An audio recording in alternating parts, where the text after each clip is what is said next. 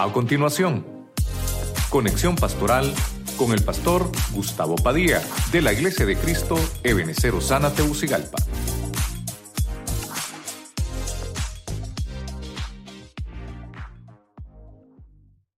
Que meditando un poco el tema que queríamos compartir hoy, hoy, ¿verdad? Y estamos un día especial, que hoy es jueves, pero siempre con la óptica familiar. Entonces, primera de Juan 5:4 dice, lo que es nacido de Dios, vence al mundo. Aquello que no ha nacido de Dios no va a tener victoria. Entonces debemos de aprender que todo lo que es nacido de Dios vence al mundo. El tema le pusimos por nombre victorias familiares. Oramos. Padre Celestial, te damos gracias una vez más en el nombre de Jesucristo. Nos permites estar en tu casa para que podamos también compartir tu palabra. Te pedimos que nos bendigas, que tomes el control del ambiente espiritual para que tu palabra pueda ser transmitida con libertad en medio de nosotros. Te damos gracias en el nombre de Jesucristo. Amén. La iglesia le da palmas fuerte al Señor.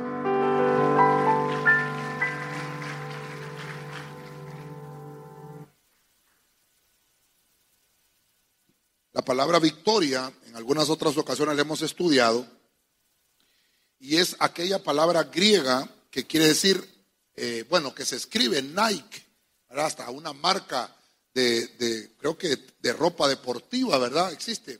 Nike significa victoria.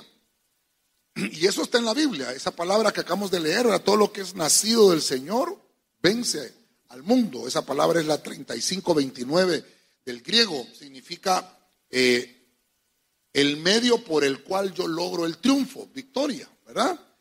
En Mateo 12, 12 25, también el Señor nos habla de acerca de la familia. Cuando una familia eh, está dividida, entonces eh, esa familia no se mantiene en pie. No puede tener victoria una familia que está dividida. Y obviamente la fe es la que nos trae la victoria. La fe es la que nos ayuda a que la familia se mantenga unida, a que nos mantengamos unidos por ese vínculo, ese vínculo de la fe. Y también la, fe nos, nos provee una arma espiritual con la que nosotros podemos combatir, porque esa, esa fe atrae victoria y nos provee esa, ese equipamiento. No, si no tenemos fe, no vamos a poder vencer. Obviamente hay mucha persecución. Hoy en día, hermano, la familia está siendo atacada y si la fe de la iglesia no está cimentada, hermano, la familia se divide y la familia no va a alcanzar victoria. Yo voy a tratar de, no voy a tratar de mencionar eh, personajes, sino que voy a tratar de mencionar por lo menos algunas cosas en las cuales ya Dios nos ha dado la victoria. Y si usted se va a hacer un examen, va a decir, a mí me falta esto todavía. Bueno, vamos a estar en oración al final, ¿verdad? Para que oremos juntos en familia. Vamos a leer Hebreos 11:7, versión Jerusalén 2001. Dice la Biblia en Hebreos, por la fe, Noé, advertido sobre lo que aún no se veía, con religioso temor construyó un arca para salvar a su familia. Por la fe, condenó al mundo y llegó a ser heredero de la justicia según la fe. Bueno, eh, vamos a leer eh, este pasaje en el Nuevo Testamento, aunque la, la historia se nos está relatando hace cinco mil años, ¿verdad? Pero fíjese usted que Dios se aparece a un mundo eh, que está completamente destruido, un mundo perverso. Dice en Génesis capítulo 6 que toda la el pensamiento de la sociedad era llegar a hacer las cosas malas.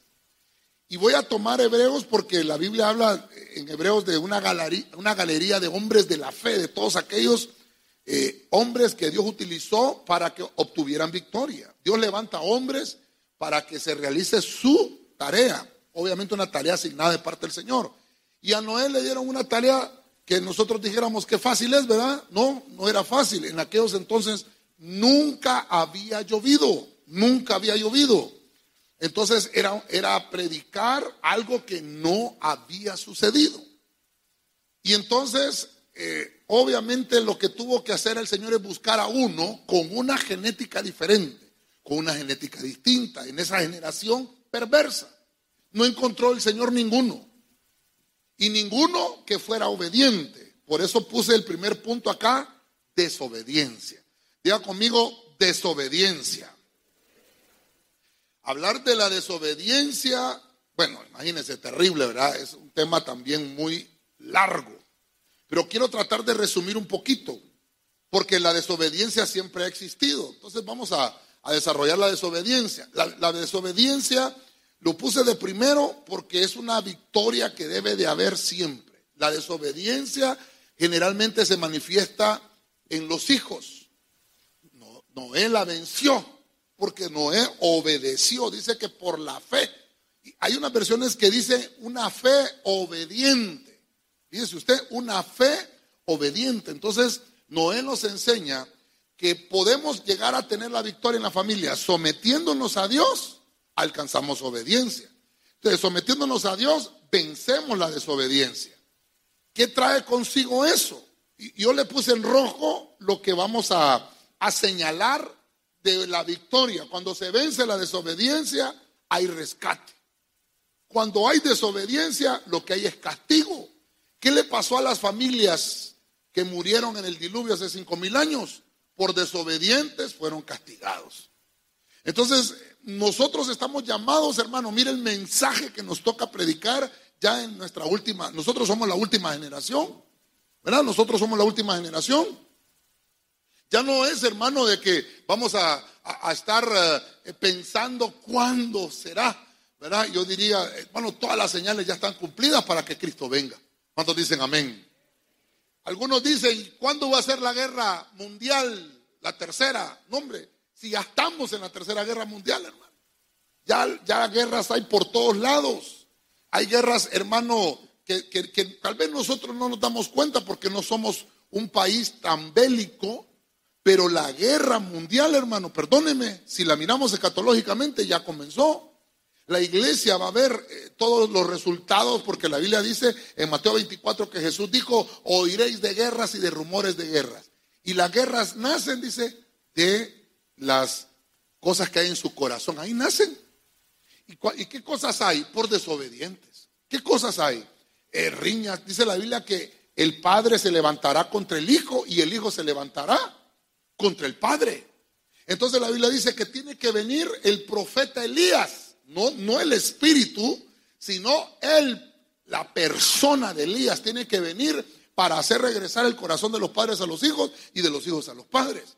Entonces hay una guerra interna en las familias que se llama desobediencia. ¿Cómo se vence? Sometiéndonos a Dios. Cuando usted y yo como familia nos sometemos al Señor, somos rescatados. Somos rescatados. Incluso la Biblia habla de aquella vana manera de vivir que tenían nuestros padres, que nos fue heredada. Entonces, la desobediencia no debe existir en nuestros hogares, no debe existir. Yo sé, hermano, que cuando están creciendo los hijos, cuando están llegando a esa etapa de 13 años en adelante, ¿verdad? El número 13 es terrible para hablar de la desobediencia. Cuando cumplen 13, 14, 15, 16, 17, 18, hermano, y todavía los 19. Esos años son terribles porque eh, eh, corporalmente empiezan a suceder cosas terribles en los jóvenes. Les empiezan a salir pelos, hermano, en lugares que no sabían que tenían que salir, hermano, qué terrible. Mire que uno, uno ya de viejo, hermano, cuando ya se va haciendo viejo uno, se le va cayendo más bien el pelo, fíjese, hermano. Y sabe qué es lo terrible, que el pelo le empieza a nacer en otros lugares a uno, le nacen las orejas, los pelos, hermano. Dígame un joven que tenga pelos en las orejas, va que no. Le sale pelos donde no tenía, ¿verdad? Pero uno ya de viejo le salen pelos, hermano, en las orejas, Adentro de las orejas, en los lóbulos de las orejas, hermano. En la nariz no digamos, ¿verdad? Eh, bueno, mejor ni seguimos hablando donde nos salen pelos, ¿verdad? Pero qué terrible. Pero es, por, es porque obviamente hay un cambio de metabolismo. Y esa, y esa área nosotros la tenemos que vencer desde que estamos en la juventud, porque si no nos va a arrastrar en el hogar. Dice que los padres comieron las frutas agrias y a los hijos les dio, las de Dios, las de entera. Entonces la desobediencia no debe existir. No debe existir. Tenemos que erradicarla. Debemos erradicarla y no solamente eso, destruirla. ¿Cómo, cómo se destruye y cómo se erradica? Sometiéndonos a Dios. Amén. Dele palmas al Señor, hermano. Gloria a Cristo. La desobediencia es hacer lo que explícitamente Dios dijo, no hagan, no hagan eso. Eso es desobediencia. Bueno, entonces Noé la venció. Y, interesante, hermano, interesante. Noé vence la desobediencia junto con toda su familia y juzga una generación. Juzga una generación. Si Noé no hubiera obedecido, también se va en la colada Noé. Pero Noé obedeció. Entonces ya tenemos una, una victoria. Y usted me dirá si ya la tiene. Si no, vamos a orar.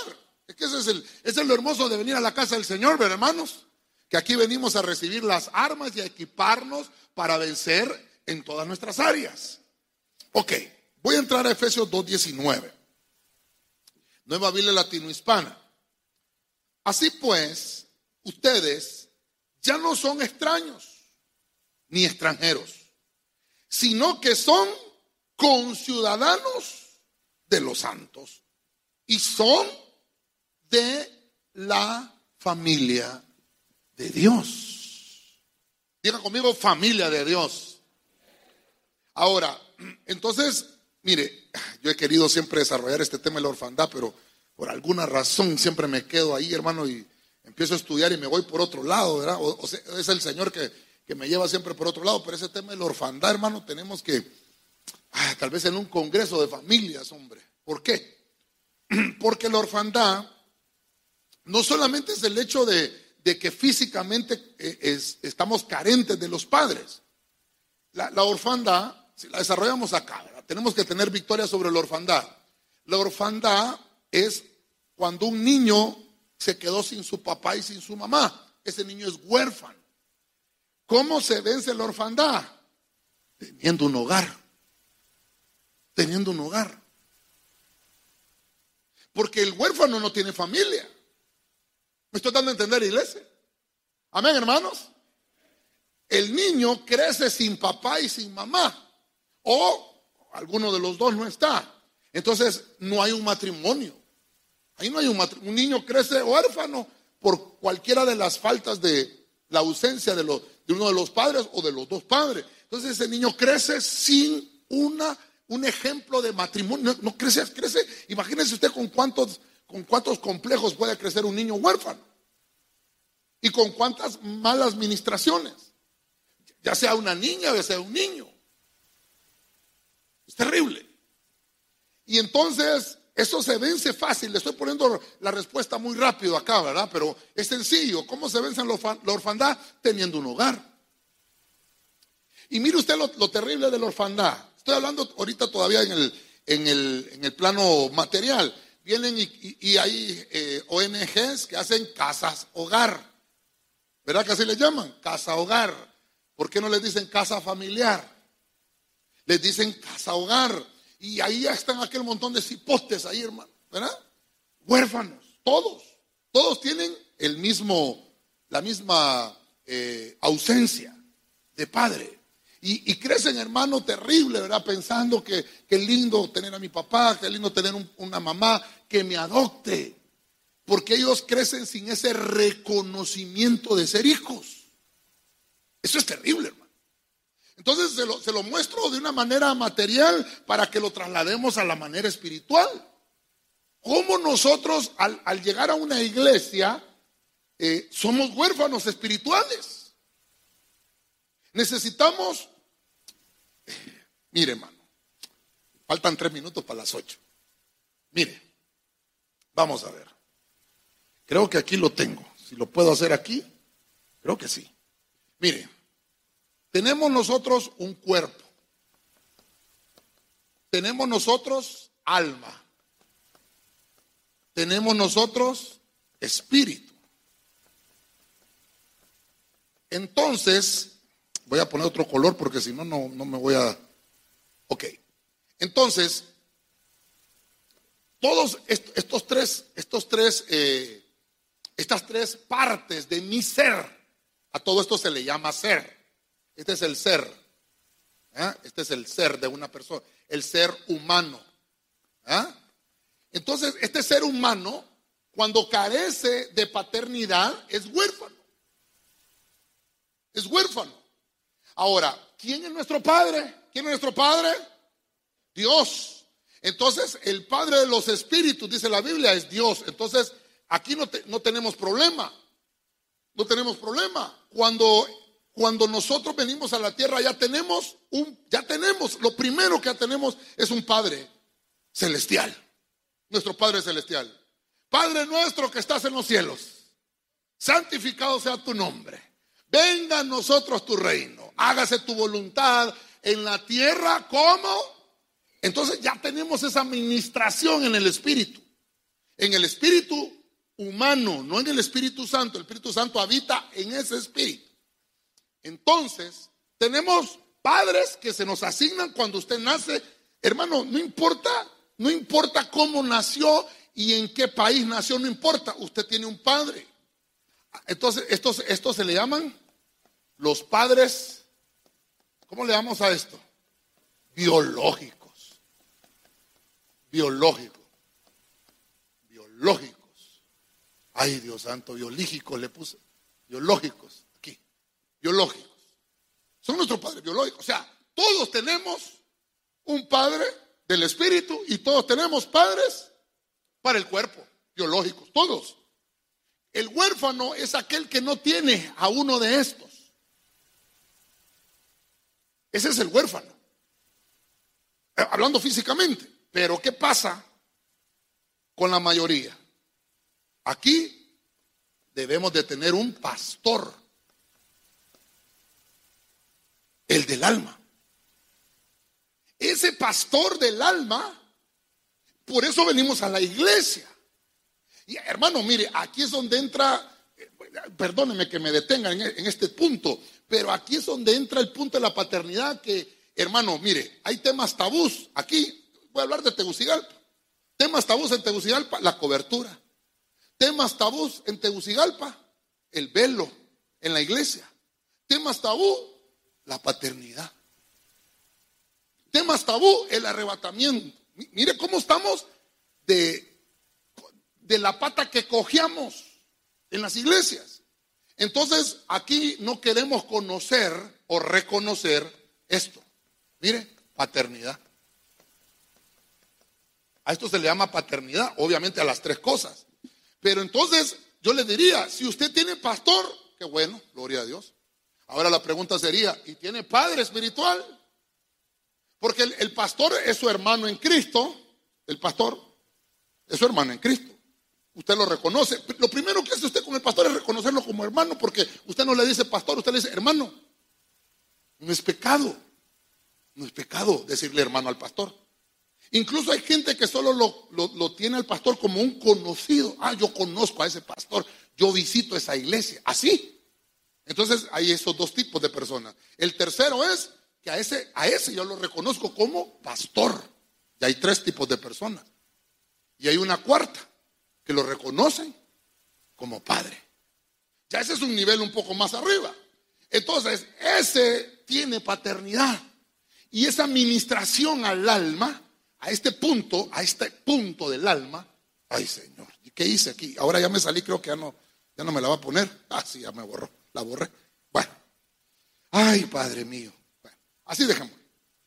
Entonces, bueno, ojalá que haya tomado nota, por eso es que tienen que tomar nota, hombre. Entonces, la persona que llega a una iglesia y nunca reconoce al pastor, al pastor de esa iglesia, como su padre, tiene un problema serio en su alma tiene orfandad. Pero yo voy a la iglesia. Sí, pero tiene padre de su espíritu, tiene padre de sus cuerpos, aunque estén vivos, pero espiritualmente tiene orfandad. Y por eso es que le puse este punto. Hay que tener un hogar. Entonces, ¿cuál es el hogar del alma? ¿Ah? ¿Cuándo usted viene a la iglesia? La iglesia es la casa, La casa. ¿Está conmigo, hermano? Entonces, el alma necesita un hogar. El cuerpo tiene un hogar, el espíritu tiene un hogar, pero el alma necesita un hogar. Y para vencer esa orfandad del alma, debemos de tener parentela. Aquí entro, ay, perdone que hoy vengo rayón, ¿verdad? Vengo bien rayador. Esto, mire, parentela. Entonces, al de la par le digo, ¿cómo le digo al de la par? Ay, vos, narizón. ¿Cómo le digo al de la par? Es vos, cara triste. ¿Cómo le digo? Entonces, hermano, le digo hermano. ¿Por qué le digo hermano? Porque pertenecemos a la familia de Dios. Y entonces, al pertenecer a la familia de Dios, me hago conciudadano del cielo. Y la orfandad quedó derrotada, quedó destruida, porque ahora soy familia de Dios. lo fuerte al rey. Amén. Entonces, la ventaja de tener un hogar con personas que nos apoyan es que desaparece la, esa, esa eh, ministración de, orfandad, desaparece. Por eso es que yo me tengo que involucrar a, a, la iglesia, me tengo que involucrar a un equipo de servicio. No, solamente venir a recibir las doctrinas y ya, tengo las doctrinas, me voy, ¿verdad? Ese, ese es huérfano. Nunca venció la orfandad. Ahora somos familia de Dios. Bueno, voy a avanzar un poquito más porque si no me voy a quedar aquí, el tiempo se me va a ir. Otra cosa que debemos de tener vencida. Otra cosa que debemos en nuestros hogares. Estoy hablando del hogar. Váyase conmigo a Mateo 13, 27. Dice la Félix Torres Amat. Entonces los criados del padre de familia acudieron a él y le dijeron, Señor, no sembraste buena semilla en tu campo, pues ¿cómo tienes cizaña? Ay, hermano, es que mire, por eso le digo que la orfandad, solo la orfandad, bueno, cada uno de los puntos que le estoy poniendo aquí es un tema, la desobediencia en el hogar, la orfandad en el hogar, ¿verdad? Bueno, miremos ahora el mundo, cómo el mundo se puede eh, coludir en el hogar, se colude, hermano. Y el, mundo es más fácil, ya, hemos hablado de esto, creo yo que es el tercer tema que estoy hablando de esto. Incluso creo que con los discipuladores lo vimos el lunes, ¿vea? Para que lo van a hablar también en los discipulados. El sistema del mundo es gobernado por Satanás, que el Señor lo reprenda. Y todo el objetivo del mundo es apartar al cristiano de Dios. Esa no hay, no hay otra explicación. El sistema del mundo es gobernado por Satanás y toda la meta es que el cristiano no viva para Dios. Y por eso es que el mundo es agradable. En el mundo hay fiesta, pero una fiesta, mire usted, almática, que lo que hace es una administración espiritual para que en vez de buscar al Señor, nos apartemos del Señor. El, el mundo nos hace olvidar quién somos no tenemos identidad. Entonces, e, esta victoria, ¿cómo se hace? Ah, con una lucha. Aquí es, aquí es luchando. No vas, a, no vas a obtener la victoria si no luchas. Dile al que tiene la par, no vas a obtener la victoria si no luchas. Esto es de pelear. Amén. Nuestra lucha no es contra carne, no es con la suegra. ¿Eh? Dicho sea, no sé por qué se me vino a la mente una anaconda ahorita, pero fíjese que, no, perdón, dígame, no me molesto, pastor. Mire, es que me mandaron un video, hay una anaconda en Pulapanzac, te da cuidado. Los que quieren ir a Pulapanzac este fin de semana. Hay anda una anaconda suelta, hermano. Una lona así de como 5 metros, hermano. Terrible, ¿verdad? No, pero las suegras son tan lindas. Ya le dije yo que tenemos un tema específico, la bendición de los suegros, ¿verdad? Lindo, hermano, lindo, hermoso.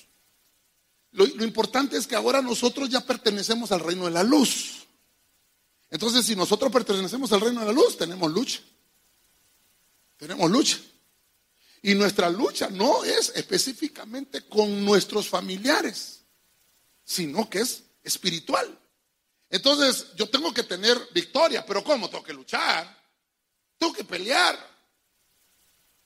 Hay, personas que me han preguntado, pastor, ¿y cómo hago con este tipo de, eh, de entidades que tengo luchas? Bueno, por eso le digo que Yo creo que vamos a tener que hacer un congreso específicamente familiar. Creo yo que lo tenemos que hacer. Es urgente. ¿Sabe por qué? Porque tenemos que luchar con nuestros ancestros, tenemos que luchar con nuestra genética, tenemos que luchar con vengadores de la sangre en la familia, con enfermedades que no solamente son enfermedades genéticas, sino que también hay enfermedades espirituales y del alma en nuestra familia. Terrible. Hay demonios familiares, espíritus asignados, todos lo tenemos. Aquí no, aquí no se salva ninguno. Todos tenemos una, así como, mire, usted ha oído hablar del ángel guardián, ¿verdad? Sí, yo allá en las, en las campanas, allá hablan del ángel guardián, ¿verdad?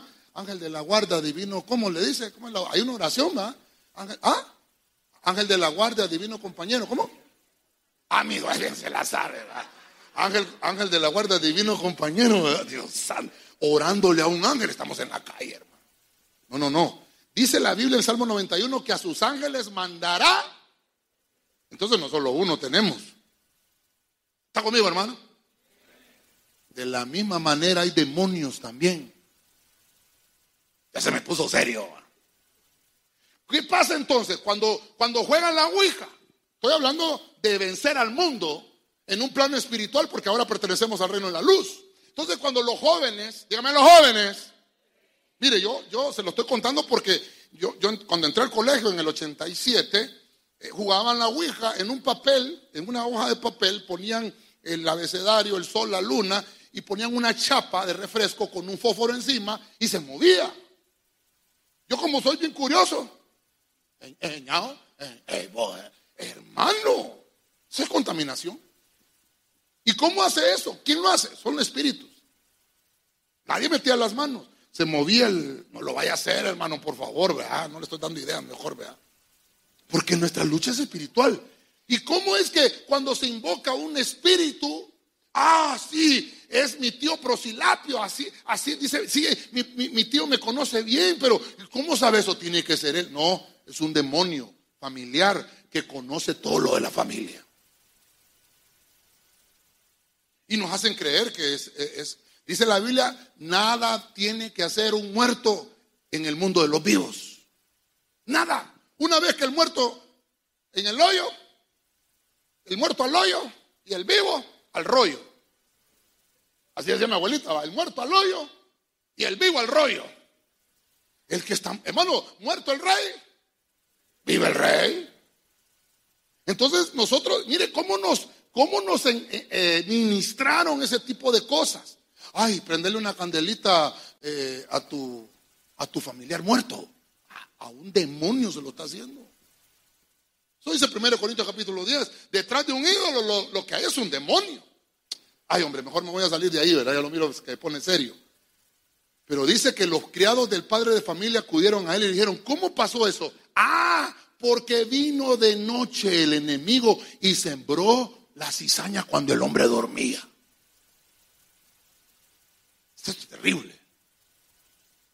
¿Cuánto pueblo de Dios está dormido?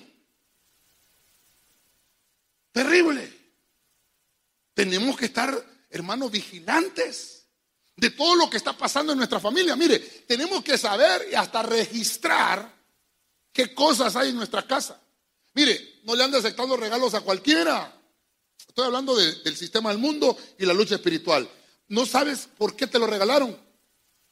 Incluso cuando, cuando hay uno que ni tan siquiera te, se lleva bien contigo y de repente, mira, te voy a regalar esto. Vaya, ayer fue día de San Valentín, ¿va? Sé que no me iba a acordar, ¿va? Ayer fue día de San Valentín y mira, te voy a regalar esto para que te acordes de mí siempre. Y si va ahí una, ¿cómo se llama eso? Un amarre. ¿Ah? No puede ni dormir en la noche. ¿Y usted qué sabe? Hay gente, hermano, que se raspa la uña del dedo gordo y se lo echa en una loción. Y ahí, hermano, amarre. Hacen unos jabones que se llaman y se bañan, que se llaman jalajala. Para que bien sabe, ¿verdad? Ah, perdóneme, perdóneme, perdóneme, hermano. Ya conmigo no me molesto, pastor. Si bien sabe. Venga, venga y vaya, vaya. y jala, jala, y Dios santo. No, hermano, nosotros somos de la luz y nuestra lucha es erradicar las tinieblas. Fuimos trasladados al reino de la luz y la victoria está para nosotros ya declarada. Dele palmas al Señor, pues. A su nombre. Gloria a Dios. Nuestra lucha es constante. Es constante todos los días. No crea que solo, solo un día de los 365 que tiene el año. Nuestra lucha espiritual es constante y también la victoria es constante. ¿Por qué, hermano? Porque estamos tomados de la mano de Dios. Hay unas consignas ahí el día del primero de mayo. Adelante, adelante. Que la lucha es constante. No, sí. Pero espiritualmente, sí, fíjese, sí, claro. La lucha también es constante espiritualmente hablando y la victoria también debe ser constante. Debemos de vencer todos los días. Bueno, tengo que avanzar porque ya me fui media hora y cuando uno se pone a hablar de esas cosas. Mateo 13, 52. Miren lo que dice la Biblia textual, versión 3. Creo que sí, tercera edición. Dice Mateo 13, 52. Él les dijo, por esto todo escriba docto en el reino de los cielos es semejante a un padre de familia que de su tesoro va sacando cosas nuevas y cosas viejas. Diga conmigo, cosas nuevas y cosas viejas. Cosas nuevas y cosas viejas. Ah, entonces ahí está. A la vieja siempre hay que tenerla ahí en la casa. hablando de cosas. Bueno, entonces, ¿cuál es nuestra lucha? Ya vimos la desobediencia, la orfandad y el mundo. Hay que hablar mucho de eso. Ahora vamos a ver una, yo le puse la necesidad. Tenemos que vencer la necesidad. Como le decía al principio, carne, el cuerpo, el alma y el espíritu. Los tres tienen necesidades. El espíritu tiene una necesidad, el alma tiene necesidad y el cuerpo también. Entonces, de la misma manera que nosotros nos preocupamos por alimentar el cuerpo, debemos de preocuparnos por alimentar el alma y el espíritu. Entonces, ¿cómo debe de ser eso? Mire, vamos a ver, levanten la mano los que somos cabeza de hogar aquí, levantemos la mano los que somos cabeza de hogar. Mire la responsabilidad, mire esa gran responsabilidad. Tenemos una gran responsabilidad. Cosas buenas, viejas y cosas buenas, nuevas. No podemos desechar ni lo viejo por viejo, ni lo nuevo por nuevo. No, dice la Biblia, examínenlo todo y retengan lo bueno. Entonces, ahora, bueno, ¿cómo, ¿cómo obtengo la victoria cuando hay necesidades en el hogar? Bueno, debo de proveer lo bueno. Como, como, un buen padre de familia, yo no le, dice la Biblia, si tú, si tú eres un padre de familia y tu, tu hijo te pide un pan, ¿le darás una piedra? Si, si te pide carne o un pescado, ¿le darás una serpiente? Sí, es el Señor.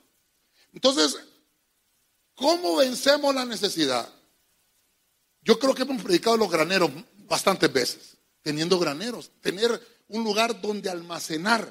Ahora, ¿por qué la Biblia nos habla de que debemos de tener un tesoro? Porque quiere decir que usted debe de venir a recoger bagaje a la iglesia. Y todo aquello que, que, que usted lo considere bueno, lo aparta y lo guarda. Y eso bueno que apartó, más adelante se va a acordar de eso. Ah, yo tengo esto acá en este tesoro y entonces lo saca. De eso está hablando la Biblia. Entonces, hay alguna necesidad, por ejemplo, eh, cuando uno es joven y está creciendo y desarrollándose antes de casarse, va teniendo experiencias. Cuando ya se casa, entonces esa experiencia le sirve para no tomar malas decisiones en el matrimonio. Y cuando ya nacen los hijos, entonces esas experiencias que usted obtuvo siendo joven le va a servir para darle consejo a sus hijos.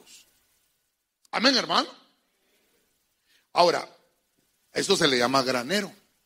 Guardar, tenerlo guardado. Pero lo bueno, lo malo hay que desecharlo. ¿Qué cosas malas hemos desechado? Mire, yo me casé con la pastora hace 28 años. Recién casados, hermano. Cuando ya pasamos a vivir juntos y todo. Me decía, ¿y este peluche quién te lo regaló? Y esa carta de amor que tenés ahí, yo tenía bastantes cartas de... No, poquitas eran, unas dos. No, las quemamos ahorita, me dijo. Vamos a hacer una fogata romántica. No, quemar ese montón de cosas. Ah, bueno, le dije, entonces, y esto, y empecé a quemarle yo también, y esto. Hicimos una, hermano, casi agarró la casa. Terrible. Eh, sí, hermano, es que mire, ¿por qué va a andar usted ahora queriendo recordar, ay, aquella chava, mi amor de verano, mi primer amor? Si usted ya pasó, mi amor de estudiante, ya se terminó. Hasta la canción le dice, ya se terminó. ¿Y qué dice? Vendrán. Alguien se la sabe, bien se la sabe, pero cuando canta uno los coritos, no, que ni para atrás ni para adelante. Hermano, hasta, hasta José José decía en el corito aquel, va, ya lo pasado, pasado, no me interesa. Dios santo, va a terminar cantando. No vamos a ministrar eso a los hermanos de alabanza, cuidado. Pero hermano, hay cosas del pasado que tienen que ser buenas, pero que, te sirvan de experiencia para aplicarlo en el futuro, que, que, sabes que te va a servir para que no tomes esa misma decisión. ¿Por qué te vas a estar acordando de tu vida pasada?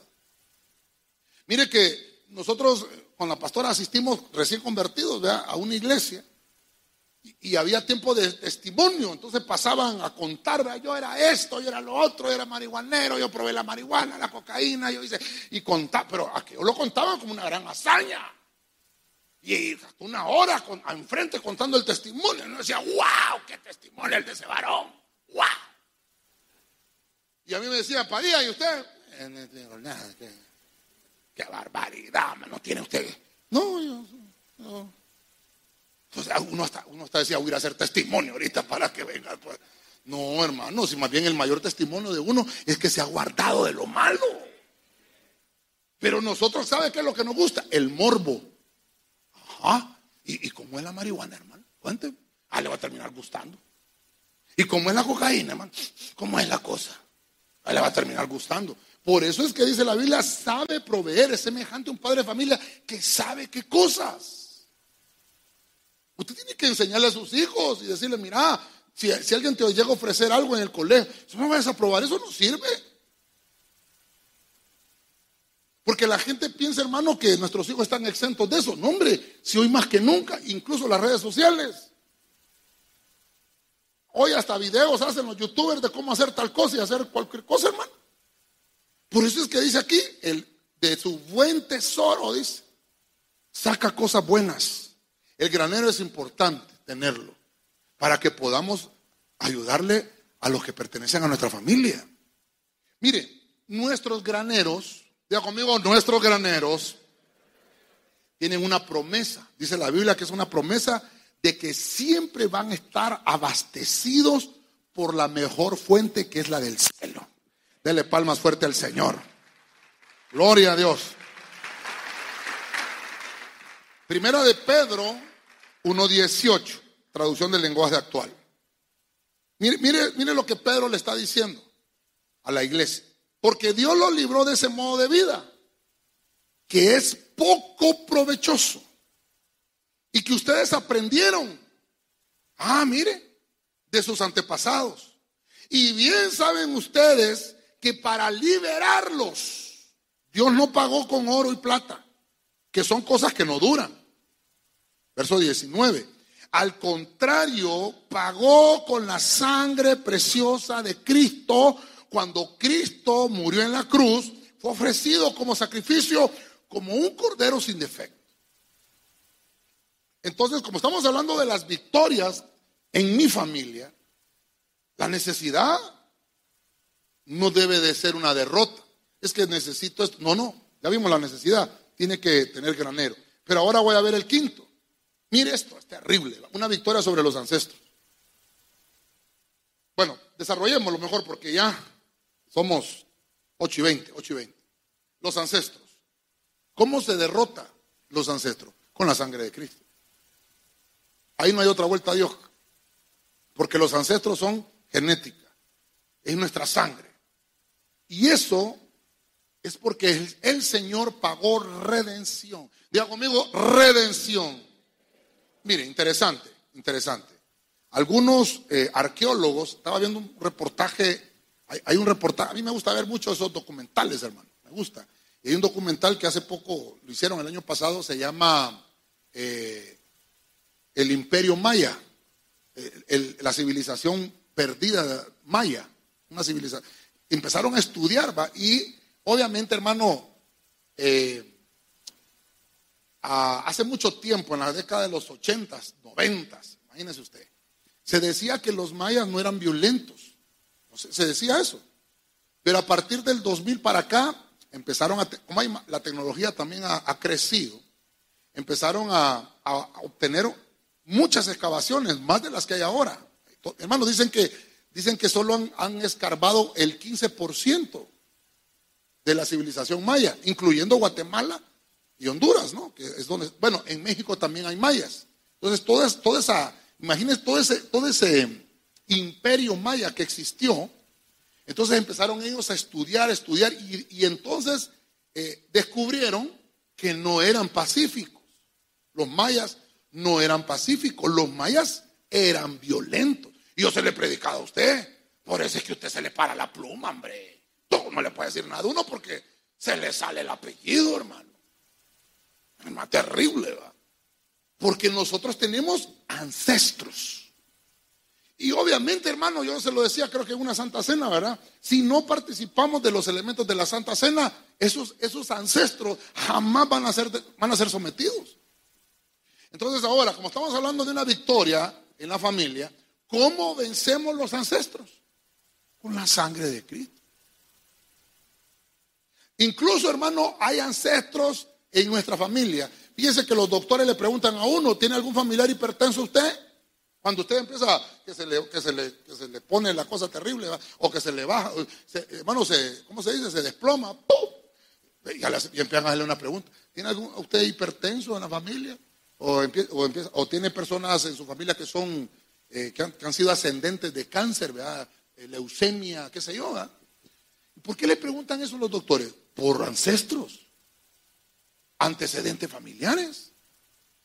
Y hermano, y mire, si, los médicos que estudian, obviamente científicamente, ok, le están, le están tal vez dando un, diagnóstico corporal. Ahí, y queda el diagnóstico almático, espiritual. Porque hay enfermedades del alma que se reflejan en el cuerpo por ancestros. Por ejemplo, la depresión. Mira, qué terrible. La ansiedad Hermano, estamos, ¿qué generación es la que está hoy? ¿Cómo se llama? La de cristal, todos, ay, es que estoy ansioso. Yo, yo nunca, yo empecé a escuchar hasta eso, hasta ahora. Aunque hay Biblia para la ansiedad, creo que es un tema tenemos de la ansiedad, claro. Pero ahora todo el mundo se agarra de eso. No, hombre, no, vamos a administrarlo bien. ¿Qué es lo que tiene? Dice la Biblia, echa toda vuestra ansiedad. Entonces, mire qué interesante. ¿No será que a veces son ministraciones? Hoy vamos a hacer eso. La única salida para ministrar nuestros ancestros y que seamos victoriosos es la sangre de Cristo. Ahí no hay otra. Por eso es que es importante la administración de la, de la, de la, de la Santa Cena. Es importantísimo. Es la única manera, porque hay una mala herencia. Mire que nuestros padres nunca nos heredaron dinero, hermano, ni cuentas bancarias. Solo enfermedades nos heredaron. Solo enfermedades, hermano. Entonces, la mala herencia de nuestros ancestros se rompe en su totalidad con la sangre poderosísima de Jesucristo. Dele palmas fuerte al Señor, pues. Gloria a Dios.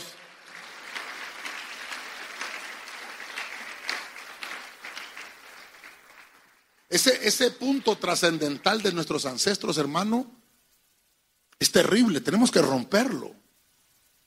Si no vaya, mire los congresos de nuestros países centroamericanos, todos se agarran del pelo, todos. ¿Por qué cree usted? Por ancestro. Encontraron que los mayas, hermano, eh, sacrificaban a los, a los esclavos, les cortaban la cabeza, les sacaban el corazón. Yo le he contado a usted hacían un montón de rituales terribles, hermano. Terrible. Bueno, la tortilla nos la heredaron, ¿verdad? Los mayas. Sacaron la tortilla. Creo que el café también. Porque como los españoles fueron los que nos conquistaron, ellos llevaron el café a Europa y allá dijeron que fueron los franceses. No, hombre, aquí se inventó todo eso. Terrible. Imagínense que ahora, para hablar de ancestros, el café se exporta de nuestros países hacia Europa. No le digo yo que la vez pasada que anduve en Seattle, allá me fueron a dar café de Honduras, hermano. Imagínense hasta dónde, casi colindando con, con Canadá, hermano, y todavía el café. Qué terrible, ¿va? Qué terrible. Pero lo, que, lo que, lo que le, estoy mostrando es espiritual. Así como hay cosas físicas que no han sido, nos han sido heredadas, también, hermano, dice, nos libró, dice, de ese modo de vida que es poco provechoso. Entonces, los ancestros, hermano, tenemos que derrotarlos porque las cosas eh, o los rituales no son provechosos. Yo sé que podemos hablar muchas cosas de acá, pero voy a, voy a, voy a avanzar para finalizar con los últimos dos. Mire qué terrible. Efesios 3.14. 3.14. Dice la Biblia de las Américas. Por esta causa, doblo mis rodillas ante el Padre de nuestro Señor Jesucristo. Oiga lo que dice Pablo. Doblo mis rodillas ante el Padre de nuestro Señor Jesucristo. Verso 15. De quien recibe nombre toda familia en el cielo y en la tierra. Verso 16. Que os conceda conforme a las riquezas de su gloria, ser fortalecidos con poder por su espíritu en el hombre interior. Verso 17. De manera que Cristo more por la fe en vuestros corazones. Y que arraigados y cimentados. Mire cómo dice ahí en amor. Quiere decir que ahora Pablo hace una oración como apóstol por la iglesia. Entonces, aquí estoy poniendo el desánimo. Diga conmigo desánimo. Vamos, dígalo fuerte, desánimo. ¿Por qué hay que tener eh, eh, victoria sobre el desánimo? ¿Llegará el desánimo a nuestra familia? ¿Llegará? Sí, todos los días, todos los días. Aquí vengo, aquí vengo desánimo. Dígale al que tiene la par que bueno verte hoy jueves, dígale. Sí, hombre. Mire, ¿sabe qué? A mí por eso me gustan los cultos de los jueves, Cuando hacemos los jueves, qué bonito. Y el otro, en mes de marzo también vamos a tener un culto el jueves, Yo creo que va a ser Santa Cena ese jueves. Sí, hombre. Qué bonito. ¿Sabe por qué? A mí cuando me preguntan, ¿y los de la iglesia cuántos son? ¿Quiénes son? Los de los que van el domingo. Los del jueves. Cuando se cambia el día. Usted vino hoy. Porque usted es de casa. Amén. Entonces mire lo que dice la Biblia. Ah, usted, usted tiene victoria sobre el desánimo. Ya conmigo, ¿no vinieron, pastor? ¿Y los que no vinieron? Y, y el martes hablamos del pretexto. Cualquier pretexto, hermano. Usted vino. Usted los condena a ellos. Así como Noé condenó a aquella generación, ¿verdad? No hay pretexto, hermano. Mire, ¿cuántas cosas podemos poner de pretexto, de excusa para buscar del Señor? Por el desánimo. Entonces, mire usted, ¿cómo se vence el desánimo? Con fuerza del cielo. Entonces yo puedo, por el Espíritu le puedo decir, usted tiene fuerza del cielo. El desánimo que tal, usted venció el desánimo hoy. Ah, ¿para qué hubiera el jueves ese gordo que se inventó eh, el viernes? El día culto es el viernes, hombre. Terrible. No, mire. Quiere decir que tiene buenos cimientos.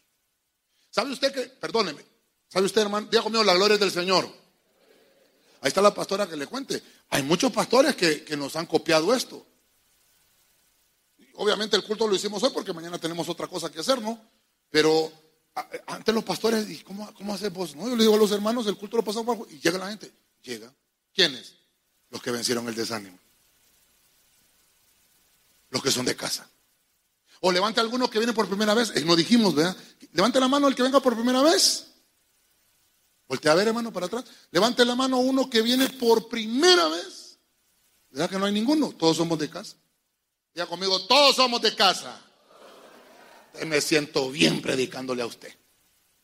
Hoy vamos a ir bien llenos y bien cargados. Porque vencimos el desastre. O sea, usted está cimentado. El que no tiene cimiento, el domingo va a llegar. Domingo de Ramos, dicen todavía. Domingo de Ramos llegó, pastor. Dios. Está en la calle, se va. Ay, Padre mío. Terrible, ¿verdad? Por eso es que Pablo dice, quien les conceda, oiga bien, el Padre, conforme a las riquezas de su gloria. Mire, ser fortalecidos. Entonces debemos de vencer el desánimo. Usted puede llegar a su casa hoy y ministrar eso a su familia, el que no vino. ¿Sabe qué? Desde que llega a la casa, vení para acá vos. ¿Por qué fuiste a la iglesia? Ven, orar por vos, buscate el velo. Si es mujer, va, buscate el velo. Orar por vos. Fuera el desánimo. Y se lo va a echar fuera. Porque usted ya fue ministrado. Amén, hermano. No vaya a decir, vení, te impongo pies. No, no, impongo manos. Y hermano, él puede orar por eso.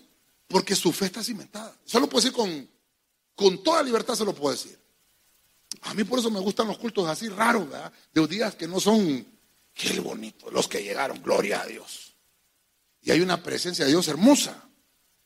A veces, hermano, nuestra falta de confianza en el Señor nos provoca desánimo.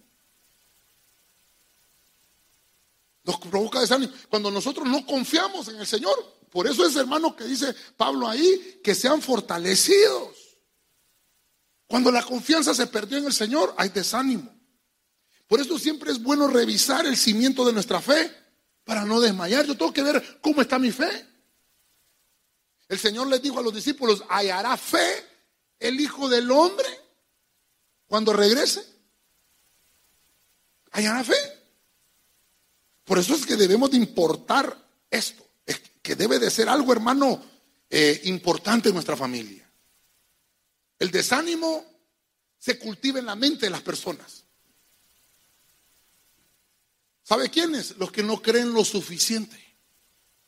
Ahí se arraiga. Por eso es que aquí dice, hermano, eh, de manera que Cristo more por la fe en vuestros corazones y que arraigados y cimentados en el amor. No estamos aquí porque, digo yo, para que me mire el pastor, no, es porque amo al Señor. Amén, hermano. Dele palmas al Rey de la Gloria. A su nombre. Traigamos, traigamos los niños, pastora, traigamos los niños. Mire, quiero finalizar con, obviamente hay muchas más cosas que mencionar, pero por lo menos déjeme ponerle estas siete cositas. Primero de Juan 2.13, versión pechita. Les escribo a ustedes, padres, oigan, porque han conocido a aquel que es desde el principio. Les escribo a ustedes, jóvenes, porque han vencido al maligno. Les he escrito a ustedes, muchachos, porque han conocido al Padre. Verso 14. Les he escrito a ustedes padres porque han conocido a aquel que es desde el principio. Les escribo a ustedes jóvenes porque son fuertes. Y la palabra de Dios mora en ustedes y han vencido al maligno. Mire, mire qué interesante, hermano. Cómo recalca la, la Biblia. Mire, a los jóvenes, a los muchachos y a los padres.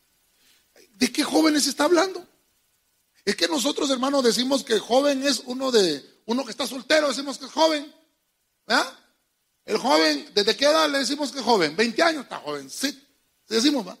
Y cuando ya tiene 40, no, ya está viejo. No, la Biblia dice que está joven. 42 años, ¿está joven o está viejo? Está joven. 49, cuidadito, yo tengo 49. ¿Ah? Está joven. Cuando, dice la Biblia que cuando Josué tenía 42 años, cuando salió de Egipto, Josué, el Señor dice, en la Biblia dice, el joven Josué, ah, 42 años, todavía estoy en la ruta 4, digo, no he llegado a las, 5. Estoy en la parada de buses esperando la ruta 5, Dios santo. Pero quiere decir la Biblia, hermano, dice el joven. Por eso ese pasaje dice, ustedes jóvenes, ustedes muchachos. Los muchachos son los teenagers. ¿verdad? 20, 13, 14, 15, 16, 17, 18, 19. Hasta inglés va a aprender hoy usted desde aquí, ¿verdad? Eso le dicen los teenagers, ¿verdad? De 12 a 19 años. Los teenagers. Terrible. Tenemos que enseñarle a nuestros hijos los cimientos de la fe. Que crezcan con valores y con principios cristianos. Estamos en una sociedad que tergiversa los principios. Ok. La palabra es el mejor cimiento. Ah, no lo desarrollé aquí, ¿verdad? La palabra es el mejor cimiento para poder vencer todo lo que viene. Entonces, miremos aquí, finalizamos. El maligno. ¿Qué es el maligno? El maligno se vence con la palabra de Dios. Nadie va a tener revelación si no lee la palabra. Hay gente, hermano, que quiere que Dios le revele, pero si no lee la palabra, ¿cómo le va a ser revelado? Me ayudan con un piano, por favor. ¿Cómo le va a ser revelado? Necesitamos la palabra. Dígale que tiene la par, hermano, necesitamos leer más la palabra. Dígale, empápate de la palabra. ¿Cuántas versiones tiene instaladas en el celular? Ni una, pastor. No, hombre, instálelas. Ya le dije, borre el Free Fire. ¿Cuál otro, hermano? ¿Cómo se llama el otro juego? Fortnite. ¿Y usted cómo sabe? Y usted cómo sabe también, pues. ¿Ah? Instale la Biblia. Ya la leyó en una versión, lea otra. ¿Por qué? El maligno, ¿cómo se vence el maligno? ¿Cómo se vence el maligno? Con la palabra de Dios. Pongámosle más Biblia a eso. Dice que Jesús fue tentado. Y le decía el, diablo, que se lo reprenda. Ah, ¿con qué eres el Hijo de Dios? Lo quería probar si era el Hijo de Dios. Si eres el Hijo de Dios, dile a estas piedras que se conviertan en pan. ¿Y cómo le contestó el Señor?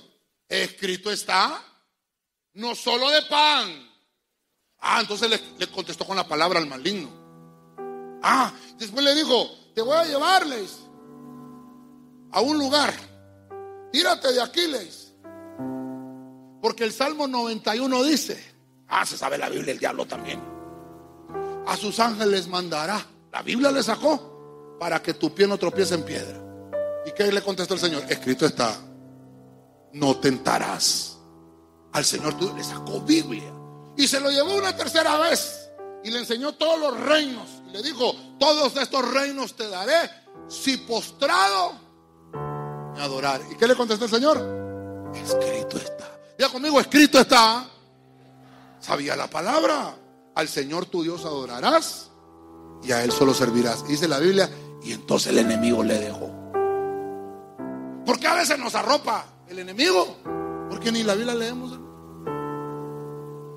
Entonces, ¿cómo va a haber victoria? Con la palabra, revelación.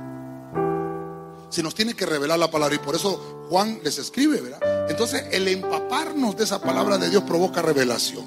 Esa palabra, hermano, es una espada. La Biblia dice que es una espada de doble filo para que podamos vencer al maligno. Amén y amén. Le da palmas al Señor, hermano. Gloria a Dios.